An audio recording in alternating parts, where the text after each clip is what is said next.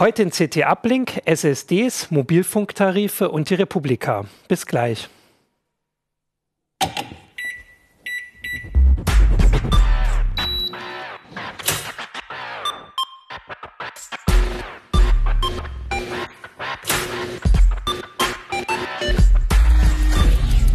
CT Uplink. Ja, hallo, neue Folge, neue Woche, CT Uplink.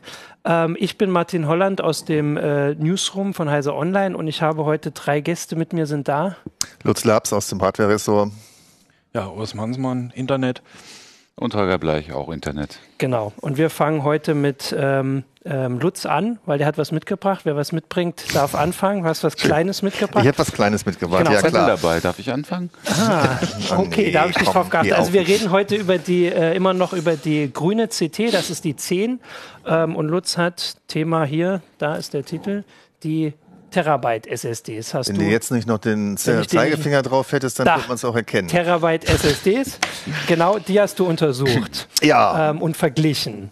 Und zwar, ähm, weil, also bislang ist es so, ich kenne das auch, dass wenn man im, ähm, im Rechner oder so sich überlegt, jetzt mal ein bisschen aufzurüsten und eine schnellere Festplatte reinzumachen mit SSD fürs Betriebssystem, dann war es meist so bei 256 ähm, Gigabyte. Genau. Jetzt war ich bei Megabyte. Nee, bei Ja, ist ein Gigabyte. bisschen- ein bisschen bei knapp. Gigabyte ist dann Schluss gewesen. Und jetzt äh, sagst du in dem Artikel auch, dass es jetzt auch schon bei äh, bis zum Terabyte geht, dass man es benutzen kann. Und hast die mal verglichen, oder? Ja, äh, die Dinger gibt es ja nun schon ein bisschen länger. Ja. So ist es ja nun nicht. Und, und 256 Gigabyte sind für so einen, weiß ich nicht, normalen Büro-PC, wo man irgendwie sein Office drauf hat und ein paar Dokumente schreibt, immer noch völlig ausreichend. Aber sobald es dann eben losgeht, mein Gott, ich habe hier irgendwie ein bisschen MP3-Sammlung oder Bilder. möchte mal irgendwie Filme schneiden oder sowas, ähm, hat man ja häufig noch so eine Festplatte so als Datenablage dabei. Ähm, die SSDs werden billiger, ja. keine Frage, immer wieder. Und jetzt sind so die ersten Terabyte SSDs für knapp über 200 Euro äh, zu, erhält, äh, zu haben. Manchmal erwischt man auch ein Sonderangebot, dann kriegt man sie schon für knapp unter 200 Euro. Und das war nicht so der Grund, weshalb ich mir gedacht habe, oh mein Gott, dann vergleichen wir doch mal wieder ein paar Genau. Und äh, sehen mal so, ob sich das äh, lohnt, so ein relativ günstiges Angebot zu kaufen oder ob man eben doch besser so 300 oder noch mehr Euro ausgeben sollte für die gleiche Kapazität. Und was ist das Fazit? Kann man das machen? Man kann das machen. Kann man schon machen. Man kann das einfach machen. Ähm, manche SSDs aus dem günstigeren Segment sind dann nicht mehr ganz so schnell, wenn sie relativ voll sind. Aber nicht ganz so schnell heißt ja immer noch äh, um Faktoren größer als eine normale Festplatte oder dann schon nicht da muss mehr? man ja ein bisschen unterscheiden. Also Ja. man hat ja zwei verschiedene Geschwindigkeiten, Mhm. die relevant sind. Nämlich einmal, ich schreibe eine große Datei drauf, zum Beispiel ein Video. Mhm. Oder ich schreibe sehr, sehr viele kleine Dateien drauf. Mhm. Bei sehr, sehr vielen kleinen Dateien muss halt diese Festplatte, ne, wenn wir jetzt nochmal an die alte Ja. Festplatte denken, den Kopf immer hin und her und dann ist da noch ein bisschen Platz und hier ist noch ein bisschen Platz. Das heißt, die Zeiten, um eine kleine Datei zu schreiben, sind einfach deutlich höher. Ähm, das gilt beim Lesen natürlich genauso. Mhm. Und das ist auch der Grund, warum, also eine SSD braucht halt nicht suchen. Mhm. Ja. Die sagt einfach, jetzt gib mir das Inhalt von diesem Flash-Speicher und alles ist gut. Die muss nicht erst rumrotieren und darauf warten, vielleicht noch, dass die Spindel sich auch noch mal ein bisschen gedreht hat und dass dann äh, die richtige Spur da ist. Äh, die legt einfach los und liest. Und das ist der Grund, weshalb SSDs einfach schneller, also Windows. Okay, oder ja. andere Betriebssysteme wesentlich schneller starten von Ja. der SSD. Und deswegen sind immer diese zwei Geschwindigkeiten, sequenzielle Geschwindigkeit und sogenannten IOPS, das sind die IO-Operationen pro Sekunde relevant. Und ähm, diese IOPS liegen auch bei den günstigen SSDs noch im wahnsinnig guten Bereich. Da sind sie immer noch Größenordnungen schneller als Festplatten. Bei den sequenziellen, also sprich, wenn man Also eine große Datei. große Datei draufschreiben möchte, da werden dann so einige SSDs schon, kommen dann schon beim Schreiben in den Bereich einer Festplatte. Aber eben nur, wenn sie sehr Ja. voll sind. Okay, also es ist so ein Ja, aber. Ähm, es ist mehr so ein Ja, aber egal. Genau, okay. Mhm. Genau. Und ja klar, bevor man sich irgendwie überlegt, ähm, ich brauche eine SSD, ja, kaufe ich einfach, muss man sich noch überlegen, was habe ich eigentlich für ein Gerät, wo das rein soll. Und deswegen habe ich so mal ein bisschen Hardware, ein bisschen Hardware mitgebracht. Johannes, wenn du mal auf die Detailkamera kurz klicken würdest, genau, das ist eine SSD. Entschuldigung. Wir dürfen nicht am Tisch wackeln mit uns aus der Okay, ich werde gerade ganz vorsichtig sein. Das ist eine SSD, wie sie wohl, wohl wirklich jeder kennt. ähm, zweieinhalb Zoll und äh, kommt einfach in Desktop. Die meisten Notebooks haben sowas auch noch. Dann gibt es etwas älter, sogenannte M-SATA SSDs. Ich kann es vielleicht mal ein bisschen schräg halten mhm. nochmal, dann sieht man sie vielleicht auch noch ein kleines bisschen besser. Etwas breiter, etwas schmal ähm, als die neueren sogenannten M2-Module. Die sind einfach ein bisschen länger, gibt es in verschiedenen Längen. Sogenanntes, das hier ist ein sogenanntes 2280-Format. Gibt es auch in 2260, 2240, dann sind sie einfach ein bisschen kürzer. Ähm, diese Dinger passen in die modernen Notebooks mhm. und in auch fast alle aktuellen Motherboards haben so einen Slot, dass man da so eine M2 SSD reinstecken kann. Okay. Also das heißt, äh, und bei all den drei Kategorien hast du welche gefunden, die um die genau. 200 Euro kosten. Bei den Mobil-SSDs, wenn wir sagen, mal sagen, die sind ja meistens erstmal in Notebooks, sind, mhm. ist es noch relativ selten. Okay. Mhm. Es gibt also M-SATA gibt es nur eine einzige, das heißt von einer Firma gibt es ja. welche, nämlich von Samsung. Und in der Größenordnung. Mhm. Natürlich gibt es andere Firmen, die M-SATA SSDs ja. bauen. Und von äh, den M2 SSDs gibt es auch erst zwei. Von SanDisk und von Transcend. Und SanDisk hat es sogar geschafft, diese eine Seite sozusagen nicht zu bestücken. Das hier ist jetzt zwar nicht die SSD von SanDisk, sondern eine andere, aber die ist halt trotzdem nur einseitig bestückt. Dafür ist sie auch wesentlich so, kleiner. Mh. Weniger Speicher drauf. Was natürlich die Hersteller nutzen können, die Notebooks noch ein bisschen flacher ja, zu bauen. Genau. Okay, genau. Also das heißt, und äh, es war jetzt keine dabei, wo du sagst, äh, dafür ist, sind die 200 Euro komplett zu viel. Also die haben alle das gehalten, was man sich jetzt davon erwartet. Sind ja. schnelle Festplatten, die man einbauen kann. Ich habe jetzt mal ein bisschen geguckt, äh, bei uns, du hattest das auch äh, auf Heise Online so ein bisschen äh, äh dein, für deinen Artikel äh, den zusammengefasst. Mhm. Äh, und da waren auch so ein paar Diskussionen im Forum. Also als erstes war, da können wir ja kurz nochmal drauf eingehen, nachdem das die Hauptdiskussion im Forum war, dass in dem Artikel stand, dass fast, wie, wie hast du es formuliert, ich glaube, kaum ein privater PC läuft noch ohne SSDs. Und das war wahrscheinlich so, also unser Forum hat vehement widersprochen. Ja.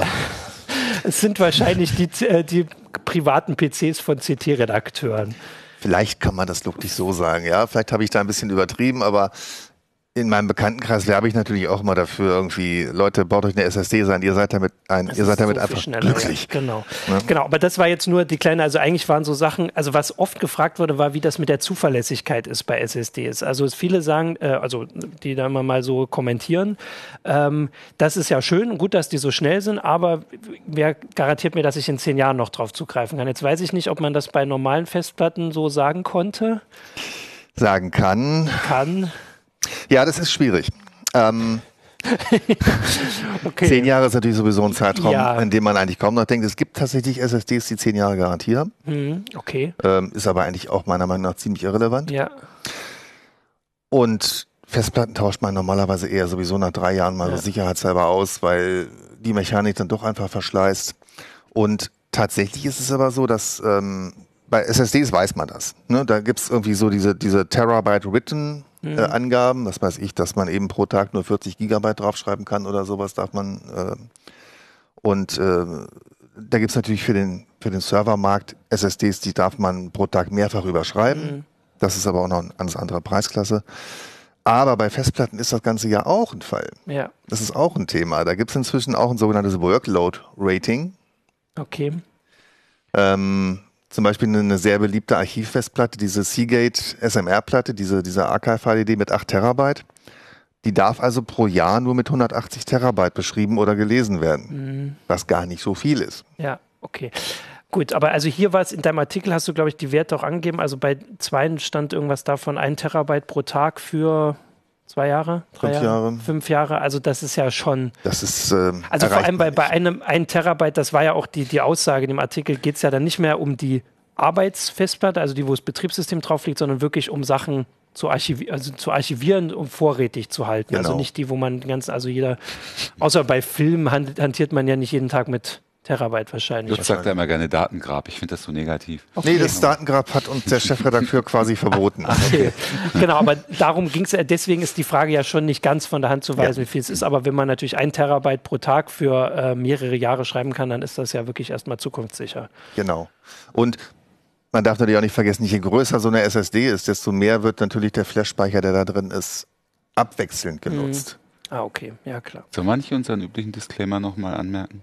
Was war der Das enthebt uns nicht von der Verantwortung, Ein Backup zu machen. und äh, ein, äh, regelmäßig ein Backup zu machen. genau. Das getrennt von der Maschine Genau, aufzubewahren. getrennt von der Maschine. Das haben wir, Fabi ist heute nicht hier, der hätte das jetzt schon äh, fünfmal eingeworfen. Aber wir können ja mal Werbung für die nächste CT machen. Da ist das Thema. Da kommt das. Thema. Okay, dann nächste, das nächste Mal auch im Uplink. Ich habe auch noch als Hinweis, dass ähm, also die Kapazität natürlich immer noch unter dem von Festplatten ist. Ja, also jetzt für die Preise. jein, ja. Für die Preise.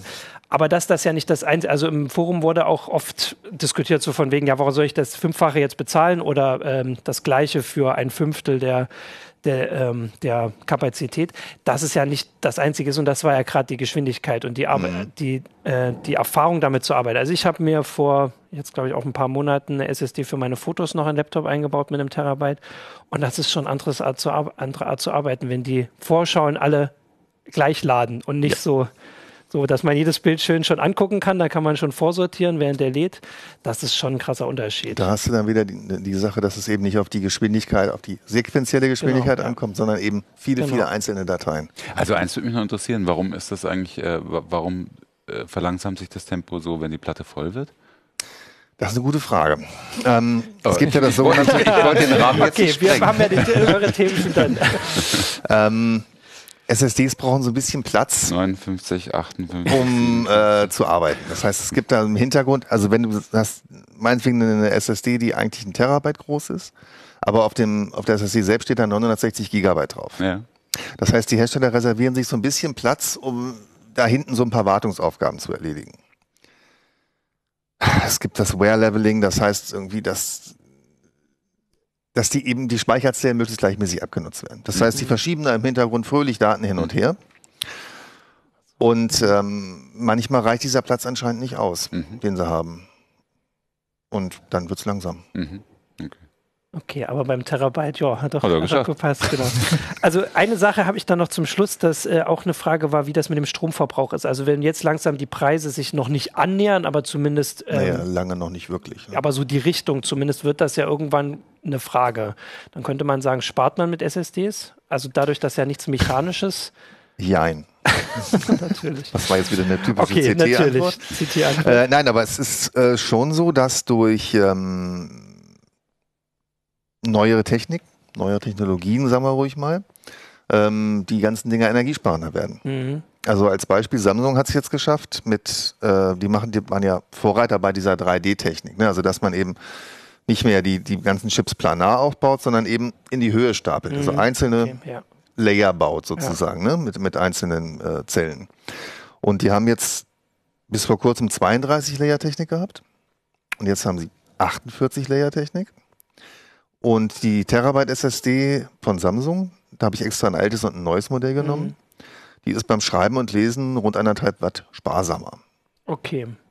Aber das ist eigentlich auch gar nicht so relevant, weil der meiste Betriebszustand einer SSD ist wahrscheinlich vor sich hin schnarchen. Hm, Ach so, ja klar. Okay, also So wie noch genau, das ne? ist äh, die, die Antwort. Der Rest, äh, ich zeige das ja auch nochmal rein. Also der Rest ist dann im, im Heft. Da ist der Vergleich auch mit den, also du hast ja vorhin ein paar angesprochen, ähm, mit den verschiedenen Herstellern und den verschiedenen Baugrößen. Ähm, und da könnt ihr das alles noch nachlesen, äh, in Ruhe nachgucken und uns sonst auch Fragen im Forum stellen. Also ich habe jetzt geguckt ein bisschen, was es schon an Fragen gibt. Vielleicht sind ja noch Sachen, an die wir nicht gedacht haben. Offensichtlich ist auf jeden Fall Diskussionsbedarf, haben wir im Forum ähm, gesehen. Ja, ist doch Auch- gut. Ja, eben deswegen. Das mögen Wir wir. freuen uns hier immer, wenn eine Reaktion da ist. Genau. Und jetzt gehen wir weiter zum Heft. Ähm, und zwar, ich glaube, zehn Seiten weiter. Hatte ich vorhin schon geguckt. Ganz clever, aber nicht vorgeblättert. Urs, du hast, äh, wir haben vor zwei Wochen schon über Mobilfunk äh, gesprochen in einer ganz anderen Sendung. Jetzt sprechen wir wieder über Mobilfunk. Du hast äh, Mobilfunktarife verglichen. Ja, bisschen Fleißarbeit. Genau, das zeige ich jetzt hier schon mal, bevor wir das, Das dazu sprechen, bevor wir Fleißarbeit, rein ne? das Das- ist die Fleißarbeit. Ende des Artikels ist eine zweiseitige Tabelle mit sehr vielen Zahlen. Ähm, aber jetzt erstmal so grundsätzlich. Also was äh, hast du, worauf hast du geachtet und wonach hast du gesucht? Ja, ich habe ähm, Smartphone-Tarife gesucht. Tarife, mit denen ich ins Internet komme, Mhm. mit denen ich aber auch telefonieren kann. Jetzt nicht unbedingt eine Allnet-Flat, dass alles äh, kostenlos ist an Telefonaten, sondern einfach, ich möchte telefonieren und surfen, weil es gibt auch reine Datentarife. Die kann ich natürlich auch ins Smartphone Ja. nutzen, aber dann funktioniert die normale Telefonie eben nicht mehr. Ja, und gibt es da so große, ich habe ja dir schon neulich erzählt, dass ich da nicht so drauf gucke, gibt es da so große Unterschiede? Riesen, Muss ich? Riesenunterschiede. Okay. Und zwar äh, gerade zwischen Prepaid Ja. und Vertragstarifen, weil Prepaid-Tarife in der Regel grundgebührenfrei sind und bei den Vertragstarifen fällt immer eine Grundgebühr an. Mhm. Ja, Und äh, die fällt doch bei einigen Tarifen, gerade von den Netzbetreibern, ziemlich hoch aus. Fängt teilweise bei einigen Tarifgruppen bei 30 Euro pro Monat an. Schon Also- teuer. Da kriege ich nicht allzu viel dafür. genau. Und das heißt, die, die anderen Kosten, die ja bei Prepaid eigentlich dann früher mal deutlich höher waren, also Gesprächskosten, Internetkosten. Das ist ganz lange her, das war ganz am Anfang bei der Einführung, war Prepaid ja, Äh, Anfang, ich glaube, es war in Nullerjahren oder, oder Ende der 90er, als die ersten Prepaid-Produkte kamen, die waren erheblich teurer als die Vertragstarife. genau. Bei den Vertragstarifen gab es eine Grundgebühr, und bei den Prepaid-Tarifen gab es keine Grundgebühr, die haben das dann durch höhere Gesprächsgebühren wettgemacht. Genau. Und das hat sich über viele. Jahre Ja. entwickelt, das heißt, die Gesprächsgebühren sind runtergegangen, Mhm. sind jetzt unter die von den Vertragstarifen gefallen und es gibt immer noch keine Grundgebühren, Oh. außer für äh, Datenvolumen. Wenn ich pro Minute oder pro SMS bezahle, dann gibt es keine Grundgebühr bei Prepaid. Darf ich mal fragen, äh, welchen Grund gibt es da noch, noch einen Ja, langfristigen Vertrag abzuschließen? Die, die Gesprächsgebühren sind billiger, äh, Daten, Daten tun sich wahrscheinlich gibt, nicht es, so viel. es gibt noch ein paar Gründe. Er- erklär aber mal. ähm, es ist das Handling. Ich kriege am Ende vom Monat eine Rechnung Mhm. und ich kann in der Zwischenzeit so viel telefonieren, surfen, wie ich will. Mhm. Das ist natürlich auch eine Gefahr. Nicht nur Nutzen, sondern auch Risiko. Äh, ich kriege einige Leistungen nur mit dem, nur mit einem äh, Vertrag, beispielsweise eine Rechnung, wenn ich es von der Steuer absetzen will. Mhm.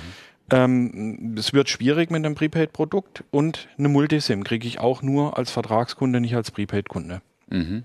Okay, aber das Und du kriegst halt subventionierte Handys, ne? aber die kriegst du ja auch bei Prepaid. Nein, die Tarifen. subventionierten Handys, das läuft inzwischen vollkommen separat. Ich kriege den Vertrag ohne Handy und kann dann dazu die Option Handysubvention wählen. Mhm. Und wenn ich dann ausrechne, was das alles zusammen kostet, komme ich im günstigsten Fall auf den Normalpreis des Handys, also nicht auf den Schnäppchenpreis, wenn ich es irgendwo bestelle, sondern nur den Normalpreis. Und im ungünstigsten Fall lege ich 100 bis 200 Euro drauf. Mhm. Ich habe jetzt, ich habe übrigens so einen, so einen Kongstar-Tarif, der zwar äh, ohne Vertragsbindung ist, aber der, wo ich am Monatsende eine Rechnung kriege, ist das das Prepaid oder, oder ist, das ein, ist das ein Vertrag?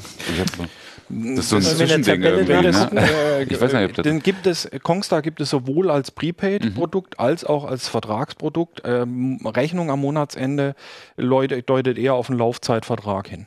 Aber dann halt monatlich kündbar. Monatlich kündbar. Äh, Laufzeitvertrag heißt nicht lange Laufzeiten. Mhm. Das ist eine neue Entwicklung, dass immer mehr Angebote kurze Laufzeiten haben. Teilweise muss ich ein bisschen Aufschlag bezahlen. Äh, das kann zwischen einem und fünf Euro pro Monat liegen, habe aber dafür kurze Kündigungsfristen. Würde ich auf jeden Fall machen. Nicht jetzt auf 24 Monate binden, Ja. weil der Mobilfunkmarkt wieder kräftig in Bewegung ist, weil da gerade die Karten neu gemischt werden. Mhm. Okay, das heißt also, so wie du es jetzt auch gesagt hast, in den meisten Fällen, wahrscheinlich für unsere Zuschauer und äh, Zuhörer, ist dann Prepaid schon der naheliegendere.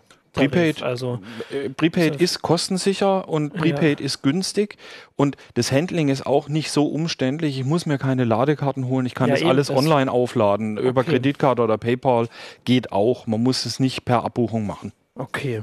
Ähm, du hattest dann noch so ein paar andere Sachen. Du hattest auch äh, diese Auslandsoption. Da gibt es auch Unterschiede. Das ist ja jetzt gerade in Bewegung. Das hatten wir in der Heise Show neulich. Also da muss man, kann man drauf, sollte man drauf aufpassen, wenn man unterwegs ist, jetzt zumindest im äh, vor, Jahr. vor Vertragsschluss einfach nochmal reinschauen, was speziell äh, an, bei Auslandsgesprächen, Mhm. also Gesprächen in Ausland und bei der Nutzung im Ausland geboten wird. Da gibt es große Unterschiede. Genau, und da hast du auch ähm, vorgeschlagen, dass man sonst, wenn man das zum Beispiel häufig macht, in bestimmtes Land, vielleicht Verwandte oder Freunde, dass man dann so, ein, äh, so eine Multisim, Es gibt, da gäbe es Verträge, ja, wo es man. gibt, es gibt sogenannte Ethnotarife, gerade wenn es um Telefonate in die Türkei geht, Ja. äh, nach Syrien, nach Pakistan. Äh, Die werden in äh, kleinen Mobilfunkläden äh, verkauft. Das sind dann spezielle Anbieter, Ortel, Lebara, Leica Mobile, Mhm. Leica Mobile die ich, extrem ja. günstige Auslandstelefonate anbieten. Die sind also auf dem Level von den günstigsten Call-by-Call-Anbietern im Festnetz, also teilweise ein Cent pro Minute in Mobil- und Festnetze in, in Afrika oder in Asien. Genau, und da würde es sich dann ja lohnen, so eine Doppel-SIM, also Dual-SIM zu haben, wenn man jetzt sagt, man will vielleicht auch Das noch mal Problem hier ist, dass diese günstigen Auslandstarife meistens mit ungünstigen Internettarifen kombiniert sind. Genau, das heißt, ja. ich zahle dann zum Ausgleich mehr fürs Internet und wenn ich zwei SIM-Karten in einem Handy habe, kann ich die günstigen Sprachtarife und die günstigen Internettarife elegant miteinander kombinieren. Genau, das klingt schon clever. Ähm, dann habe ich auch noch, LTE ist ja nur auch noch so ein, äh, also inzwischen ist das überall dabei? Nein. Noch nicht überall dabei, aber bei den Netzbetreibern inzwischen überall dabei. Und jetzt muss man unterscheiden, Netzbetreiber, Telekom, Ja. Vodafone, O2 und dann die Provider, die Töchter beispielsweise Kongstar von der Genau, Telekom, hm. Five äh, von Vodafone äh, oder Phonic von O2. Bei denen ist LTE nicht dabei oder man hat Super. Glück und es ist dabei. Bei Kongstar ist es bei manchen Verträgen dabei, bei anderen nicht. Schwer vorherzusehen, wo und wo nicht. Also bei Five ist es garantiert nicht dabei. Also im Vertrag muss man vorher halt gucken. Also Ja. da steht es ja drin dann. Und dann gibt es noch die Variante, die habe ich bei Kongstar zum Beispiel, um das zu Der ergänzen. berühmte Tarif. Man- Also ich habe ähm, ich hab zwar LTE mit drin, aber gedrosselt. Ne? Das gibt es halt auch noch. Also ich bin halt gedrosselt auf, auf äh, GPS-Geschwindigkeit. Ja, und LTE Aber ist dann, was hat man da davon? Äh, gering, doch, geringere Latenz. Also die Seiten bauen sich trotzdem schneller auf. Das merkst du schon ganz Ah, schön. okay. Finde ich. Laten Also, Nein, die Latenzzeit ist wirklich entscheidend. Und was viele Leute nicht wissen, das LTE-Netz bei Vodafone und der Telekom ist inzwischen wirklich bundesweit ausgebaut, auch auf dem flachen Land. Das UMTS-Netz nicht. Aha. Das heißt, wenn ich nur so. Mhm. GSM und UMTS habe, entweder im Handy oder im Tarif, dann kann ich das LTE-Netz nicht nutzen und dann habe ich an vielen Stellen nur GPRS oder äh, Edge-Empfang, wo andere LTE haben und das macht einen gewaltigen Unterschied Natürlich. von, der, von der Verfügbarkeit. Hm. Okay. Ja, krass. Und dann habe ich auch noch hier stehen, also bei den Flatrates, das ist so das, wo ich immer am meisten drauf geguckt habe. Also, ähm, also es ist immer noch so, dass man keinen Handytarif kriegt, wo man wirklich, äh, keinen Handyvertrag, wo man unbegrenzt Internet.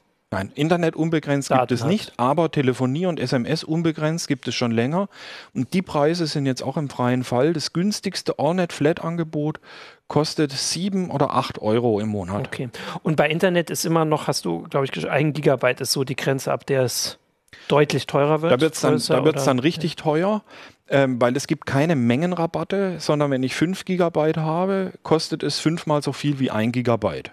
Hm. Und ähm, bei kleinen Mengen, bei 100 oder 200 Megabyte im Monat, ähm, habe ich dann einen Mindermengenaufschlag. Das wird dann nicht linear günstiger, sondern das fängt dann bei 5 Euro an für 200 Megabyte und ein Gigabyte kostet 10. Ja, genau. Das heißt aber umgekehrt, dass du, wenn du weißt, du brauchst sowieso drei, vier Gigabyte oder sowas, sollst du dich gleich nach einem 5 Gigabyte Tarif umgucken ne? und nicht, nicht, nicht einen 1 Gigabyte Tarif nehmen vor und dann allem, ein Paket ich kann bei allen nachordern, ich kann nachbestellen, wenn es nicht reicht und das ist dann überproportional teuer.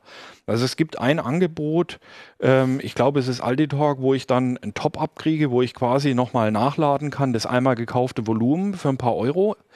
Das ist aber die Ausnahme. Normal ist, dass dann 250 Megabyte beispielsweise für 5 Euro verkauft werden und das wird richtig teuer. Aber das ist dann zumindest einmalig. Also ich erinnere mich an Das einen Tarif, wo einmalig, ich ja. dann den Vertrag hätte ändern können. Direkt im Monat jetzt so, aber so eine richtige Sache für irgendwie mehrere Monate dann. Also nicht nur, wenn ich in einem Monat mal aus irgendeinem Grund drüber bin. Aber da gibt es eine neue Tariffalle, Tarifautomatik. Ja. Das heißt, es wird zweimal zwangsnachgeladen, wenn man am Ende vom Volumen ist. Ja.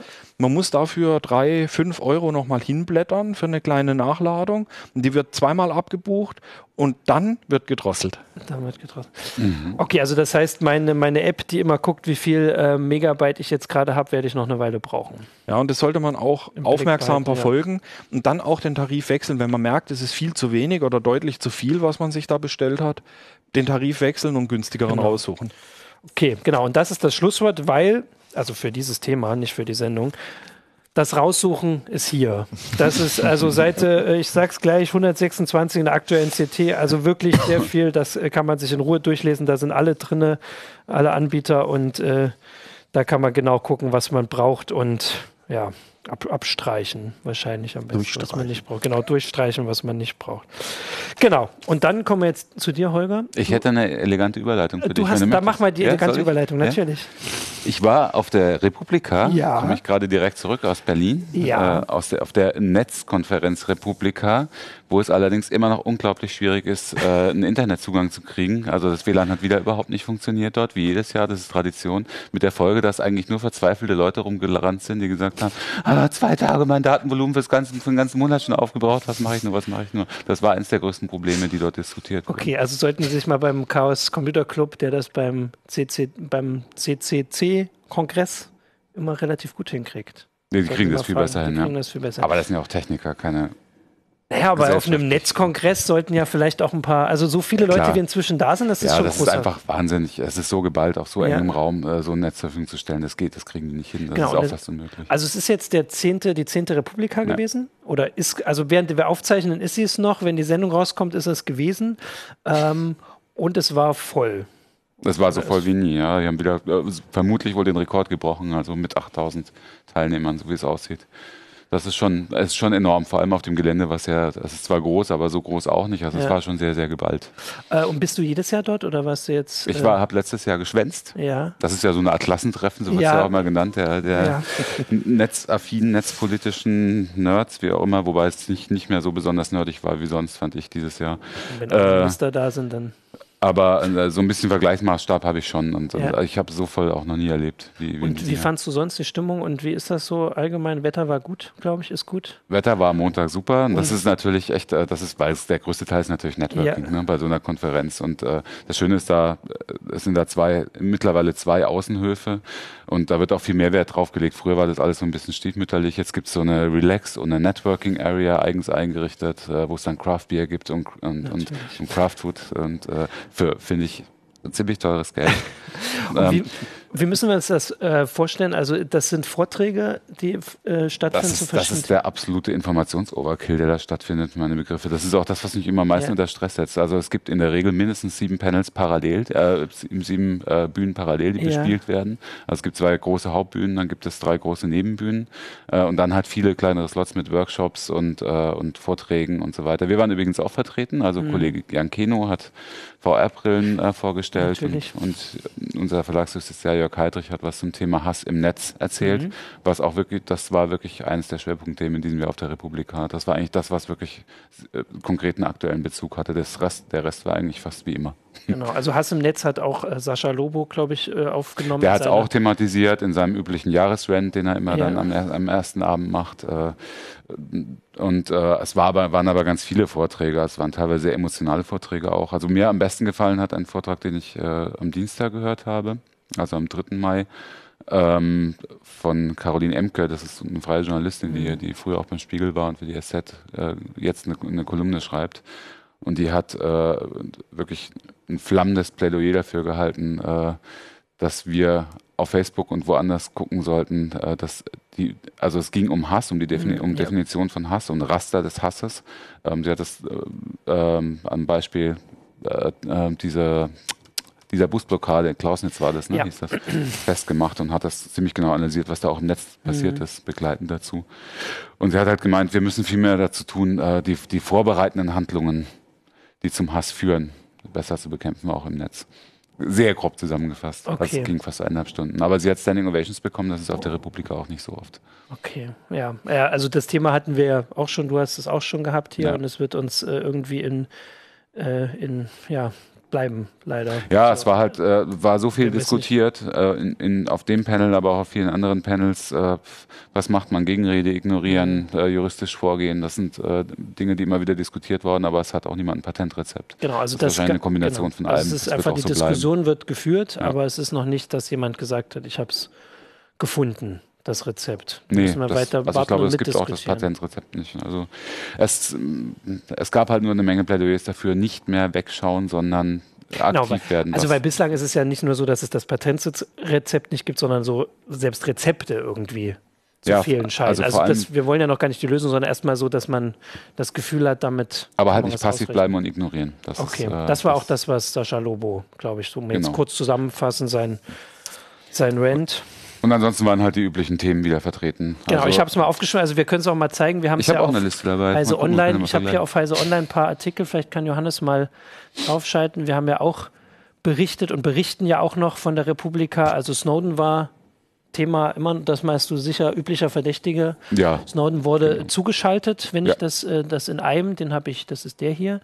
Ähm, und wurde auch noch in neue Sphären gehoben. Das fand ich ja ein bisschen irritierend. Äh, ein äh, Philosoph aus Frankreich, der meint, dass äh, Edward Snowden, Assange und Chelsea Manning schon quasi nicht mehr, dass normale Gesetze für sie nicht mehr gelten. Sie sind quasi überstaatlich. Die Handlungen, die sie machen, sind überstaatlich. Ähm, ich würde mal sagen, diskussionswürdig. ja, würde ich auch sagen. Genau, aber auf jeden Fall ist er, da ist es noch ein Thema, weil natürlich jetzt so insgesamt, das kriege ich ja auch mit, ist das so ein bisschen eingeschlafen. Es geht mehr um die, die Folgen als die Person. Also ich meine, Edward Snowden sitzt immer noch in Russland, der konnte immer noch nicht kommen. Aber es war halt ein allgemeiner Tenor, auch sowohl bei Lobo als auch ähm, einer der Mitveranstalter ist ja Markus Beggedahl von, Mhm. von Netzpolitik.org. Der macht auch immer am ersten Tag dann eine Bestandsaufnahme, was hatten wir uns eigentlich vorgenommen, so als auf der netzpolitischen Agenda, die digitale Gesellschaft und so weiter Ja. und, und die Zivilgesellschaft, was wollten wir ändern und was haben wir geschafft. Und das war halt schon ein sehr, äh, sehr negatives Fazit, was er in diesem, Jahr gezogen hat. Also ACTA wurde zwar verhindert, aber dafür gibt es jetzt TTIP und TISA. Ne, und, Die äh, Vorratsdatenspeicherung die, ist die wieder Vorratsdatenspeicherung ist wieder da. Also alles, wofür man lange gekämpft Mhm. hat, Netzsperren meint er, kommen über die Hintertür gerade äh, durch die EU wieder rein.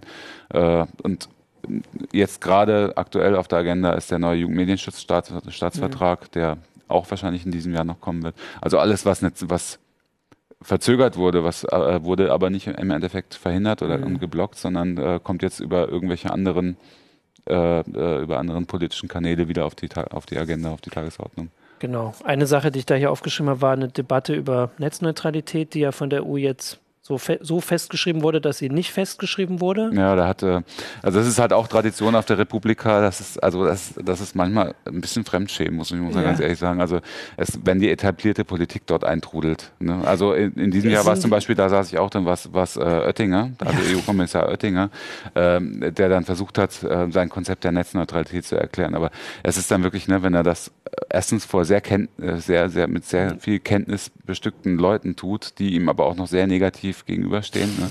Also äh, der sitzt da wie das Kaninchen vor der Schlange. Er hat mir auch ein bisschen leid getan ne? und hat halt sein, sein übliches Zeug gesagt. Ne? Von wegen, und dann hat er, ne? und da, da gibt es dann halt Gelächter, wenn er dann sagt, wenn es einen Verstoß gegen die Netzneutralität in der EU gibt, wenn Sie Schlupflöcher finden, dann wenden Sie sich an mich persönlich. Also, äh, Jeder weiß, dass er sich niemals an Herr Oettinger persönlich wenden Ja. kann. Und das sind natürlich Lippenbekenntnisse, die kommen da nicht gut an. Das ist ja klar. Genau, also waren diese äh, Spezialdienste, waren dann jetzt diskutiert, dass die quasi erlaubt sind und also dass quasi ein, Pro ein, ein Provider kann Spezial Spezialdienste definieren, die haben dann Vorfahrt im Genau, Prinzip. da, aber da, darauf ist angesprochen ist, worden, das hat er aber einfach weggelächelt. Genau, das könnte ja alles sein. Also es könnte jetzt nicht nur der Notruf, wo vielleicht noch Leute sagen würden, verständlich, sondern Videos oder Spotify. Oder Ja, sowas. er ist Genau, auch darauf angesprochen worden, dass die Telekom ja, äh, Ja, äh, sogar angekündigt hat, dass sie gesagt haben, äh, man könnte, man, sie können sich gut vorstellen, dass sie Start-ups Mhm. von Start-ups quasi Steuern nehmen, äh, um sie durchs Netz durchzulassen. Ne? Was natürlich, äh, glaube ich, auch nicht, nicht mal im Sinne von Herrn Oettinger wäre. Aber auch darauf ist er einfach nicht eingegangen. Das hat er wirklich Aber sie konnten sich ja persönlich an ihn wenden. Er hat Ja, ja nicht gesagt, dass genau. er sich dann persönlich dass er persönlich dass er antwortet. pers- persönlich auch reagiert. Also eine Sache, die ich noch ähm, spannend fand, war eine Diskussion über äh, Geoblocking, Mhm. ähm, wo ähm, also die Pirat, die Piratin im Europaparlament, ich glaube, es ist nur eine, Julia Reda. Julia Reda, ähm, ge gesprochen hat und äh, gefordert hat, dass sie komplett abgeschafft werden soll, weil gerade gibt es da auch eine EU-Initiative für, wo Geoblocking also jetzt am Ende nur noch bedeutet, also das, was abgeschafft werden soll, ist, dass wenn ich als Deutscher nach Frankreich fahre, darf ich da weiter ZDF-Mediathek gucken. Das ist das Einzige, was abgeschafft werden soll. Was ich jetzt interessant fand an der Debatte war, dass die Filmindustrie ähm, von einer anderen Richtung so total ähm, kritisch dem, der Abschaffung von Geoblocking gegenübersteht, weil sie sagt, dann muss ja am Ende ihre Lizenz nur noch einmal verkauft werden. Und europäische Filmindustrie ist jetzt nicht so groß wie die amerikanische und lebt sicher auch davon, dass irgendwie gute deutsche Filme irgendwie in allen europäischen Ländern lizenziert werden. und dafür die Lösung von der äh, Julia Reda war, dass äh, sie hat, oder der Vorschlag war, ähm, man darf zwar die Lizenz dann, also verkauft sie nur noch einmal, aber die dürfen es nicht bewerben im Ausland. So, als das ist ja nur auch eher so ein bisschen um die Ecke. Also ja, die Debatte. Sowas wird sich nicht durchsetzen, glaube ich. Genau, also die Debatte, das, das ist auch auf Heise Online, das kann man durchaus mal nachlesen. Also auch wenn man, also ich bin ja auch, also ich bin gegen Geobloggen, also das nervt mich ja äh, immer irgendwo, wenn man, also hier die, die anderen Geoblogs vor allem. Was übrigens noch ein Thema war, wollte ich noch, Hm, ja, wir klar. haben wahrscheinlich nicht mehr so viel Zeit. Nee, ähm, ja. fand, fand ich ganz interessant, war, war ähm, zum Thema Geoblocking auch war das Thema Adblocking. Also Adblocker war, Ah, Ad, Adblocker war, ja. Adblocker Plus war da, ne? Und äh, da hat Peter Sunde, der Gründer von Flatter, hat, Hm. ein, hat äh, Flatter Plus vorgestellt, ein neues Geschäftsmodell, was ich äh, irgendwie charmant finde. Ich finde es ganz witzig. Nämlich, dass ähm, Flatter, also dieser Bezahldienst, Genau. äh, wo du Webseiten quasi was spenden kannst, wenn du, wenn du sie gut findest per Knopfdruck, äh, dass das automatisiert jetzt eingebaut wird in, in Adblocker. Also Mhm. die Werbung ausblenden aus Websites ähm, und das dann quasi den Verlagen über, über das gleichzeitig mit dem Prozess des Werbung wegblockens der, der entstandene Verlust für das Einblenden von Werbung via Flatter überwiesen wird. Äh, und das soll kommen tatsächlich. Also sie haben fürs, äh, jetzt für die nächsten Monate eine Beta angekündigt und in diesem Jahr sollte es tatsächlich ein Adblock noch eingeführt werden. Aber man muss natürlich dann auch Flatter-Mitglied werden, um, Genau, also um die, diese die Nutzer von Flatter, achso, die, die Verlage müssen Mitglied werden, wahrscheinlich. Die Verlage müssen sich melden, klar. Genau, Ja. aber die, die Nutzer müssen Das sich war ein aber auch Konto so anlegen. Genau, also die Nutzer müssen sich ein Konto anlegen und natürlich Geld Genau. überweisen, so wie es früher, also ich habe das mal eine Weile genutzt, als es glaube ich jeder benutzt hat, so für zwei Monate. Mhm. Da war es ja irgendwie so, dass man 10 Euro überweist und dann konnte man klicken und dann wurde das aufgeteilt pro Monat immer. Und die Frage ist natürlich, wie viele Nutzer, die jetzt Werbeblocker einschalten, das machen werden. Aber die sind optimistisch, dass sie damit Geld sammeln. Naja, sie bringen sich auf jeden Fall in eine bessere Verhandlungsposition Ja, okay, gegenüber den Verlagen. ne? Also es war parallel war eine, nicht parallel, kurze Zeit vorher war noch eine andere Veranstaltung, wo nochmal Frank Rieger vom CCC in vollendes Horn gestoßen hat, äh, äh, dass wir Adblocker ganz einfach aus Security-Gründen brauchen, Mhm. nicht, nicht äh, irgendwie aus Gründen, weil wir die Werbung nicht sehen wollen, sondern weil es die besten, viel besser als jeder Viren, äh, Virenschutz ähm, Einfalltore schließt, die über Ja. Ad, die über Ad-Server kommen. Okay, das hat natürlich gut zusammengepasst. Das haben sie Das schön. hat sehr gut zusammengepasst. schön Und es war eine sehr eindrucksvolle. Demo von Frank Rieger. Also Okay. der die ganzen Schwachstellen in den Browsern gezeigt hat. Genau, also alles ähm, auf Heise Online. Ich weiß nicht, ob alles da ist. Es werden noch Sachen kommen jetzt, bis, wenn die Sendung da ist, ist alles auf Heise Online, so rum. Ähm, könnt ihr alles ähm, bei uns nachlesen. Im Heft wird auch noch was Außer kommen. vielleicht, dass äh, wenn, wenn, wenn wir heute Abend noch eine Meldung machen sollten, zum, es gibt immer ein großes Abschlusskaraoke, Ach so. wo Bohemian Rhapsody gesungen wird von, vom ganzen Saal. Und äh, Das möchte doch keiner hören, oder? nee, es reicht vielleicht, wenn wir was verlinken. Ne? Das wird verlinkt. Also wie, wenn der ab, also wie gesagt, aber das wir könnte zeichnen. sein, dass das morgen früh noch nicht ja, aber da wir ist. zeichnen ja auf für Samstag. Wir zeichnen jetzt auf, während die Republika noch läuft. Ach, Der- das der hättest du mir vorher sagen können. Das wusste ich gar nicht. Also wenn ihr das guckt und hört, ist alles da. Ansonsten bleibt mir noch ähm, Danke zu sagen. Wir haben einen tollen Brief bekommen ähm, mit einem Poster erstmal, da ihr euch fällt ja auf, dass wir hier mal versuchen, schöne ordentliche Poster aufzuhängen. Also wir sind da sehr gespannt, ob das weitergeht. Wir sind neugierig auf neue Poster, schöne Nostalgie-Poster aus der Darf man die Werbung machen? Gibt es die Screen Fun noch? Wahrscheinlich nicht. Ähm, also gerne an uns schicken. Vielen Dank an den Einsender. Ich glaube, der ging an Fabi, deswegen habe ich jetzt keinen Namen. Ähm, aber danke. Da der Zettel ist auch davon. Und ansonsten äh, wünschen wir ein schönes Restwochenende und bis zum nächsten Uplink. Ciao. Ciao. Ciao.